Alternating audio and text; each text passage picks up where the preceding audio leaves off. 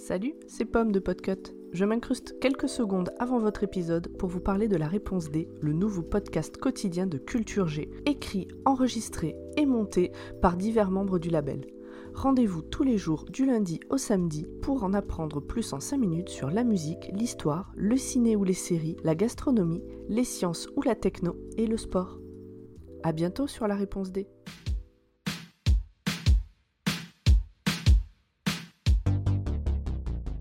Bonjour, bonsoir à tous et bienvenue dans ce nouvel épisode de So It Is.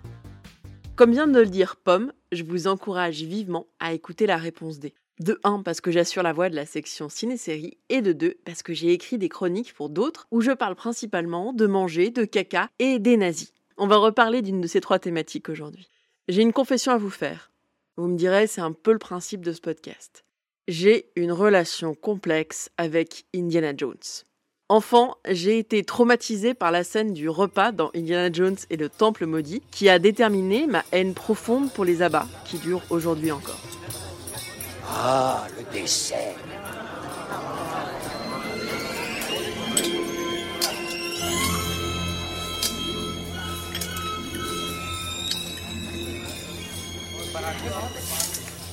Cervelle de singe en.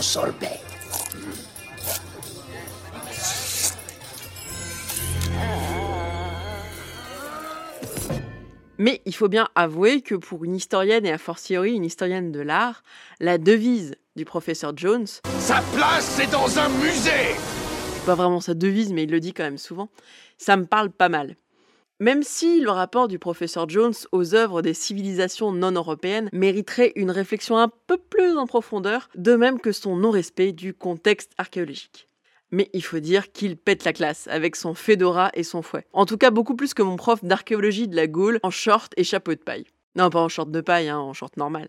Le 16 septembre, ça va faire 40 ans que le premier épisode de la saga Indiana Jones est sorti sur les écrans français. Ça m'a fait une impression un peu bizarre cet anniversaire. Un peu comme dans la chanson de Delerme, Les filles de 73 ont 30 ans. Les filles de 1973 ont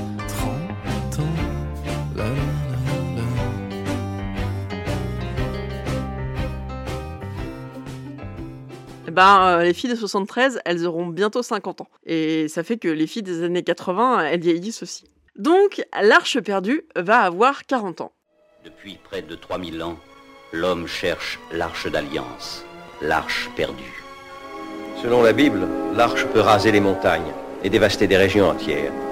Il ne faut pas prendre ces choses à la légère. Nul ne connaît les secrets de l'arche. Voulez-vous que je vous dise exactement ce qu'est l'arche? Voulez-vous vraiment le savoir?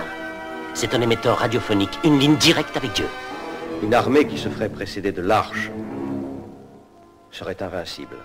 Déjà, il y a des nazis, beaucoup de nazis, et les nazis dans Indiana Jones, c'est toujours un gage de qualité. Et les nazis qui fondent comme dans Roger Rabbit, ben ça c'est un festival, j'ai adoré.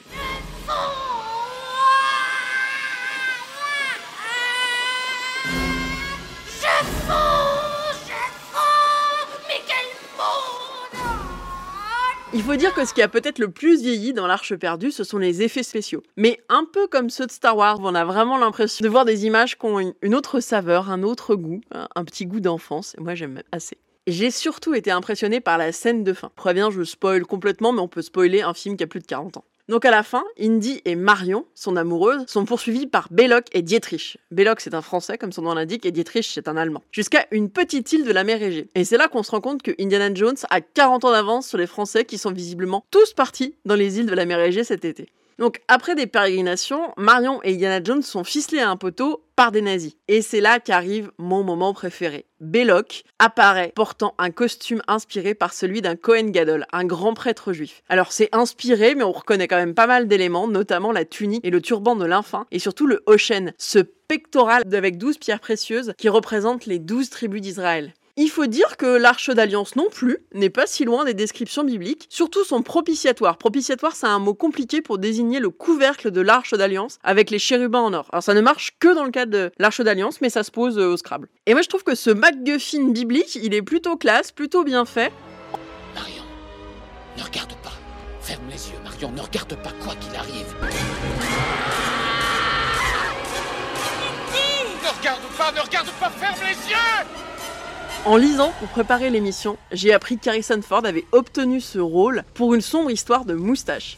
En effet, c'est Tom Selleck qui devait avoir ce rôle-là, mais son contrat dans Magnum lui interdisait de se séparer de sa moustache et on imagine difficilement Indiana Jones avec une énorme moustache. Donc du coup, ça a été pour Harrison Ford.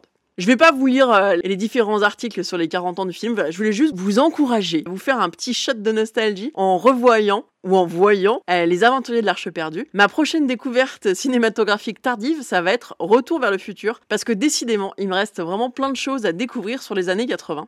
Bonne fin d'été à tous, profitez bien des derniers rayons du soleil, moi je retourne à la piscine et à bientôt pour un nouvel épisode de So Si vous aimez les podcasts et si vous aimez le label Podcut, vous pouvez nous soutenir via notre Patreon. Des bisous et on se retrouve à la fin du mois de septembre pour une nouvelle saison de So Et n'hésitez pas aussi à nous rejoindre sur notre compte Twitter, so podcast Des bisous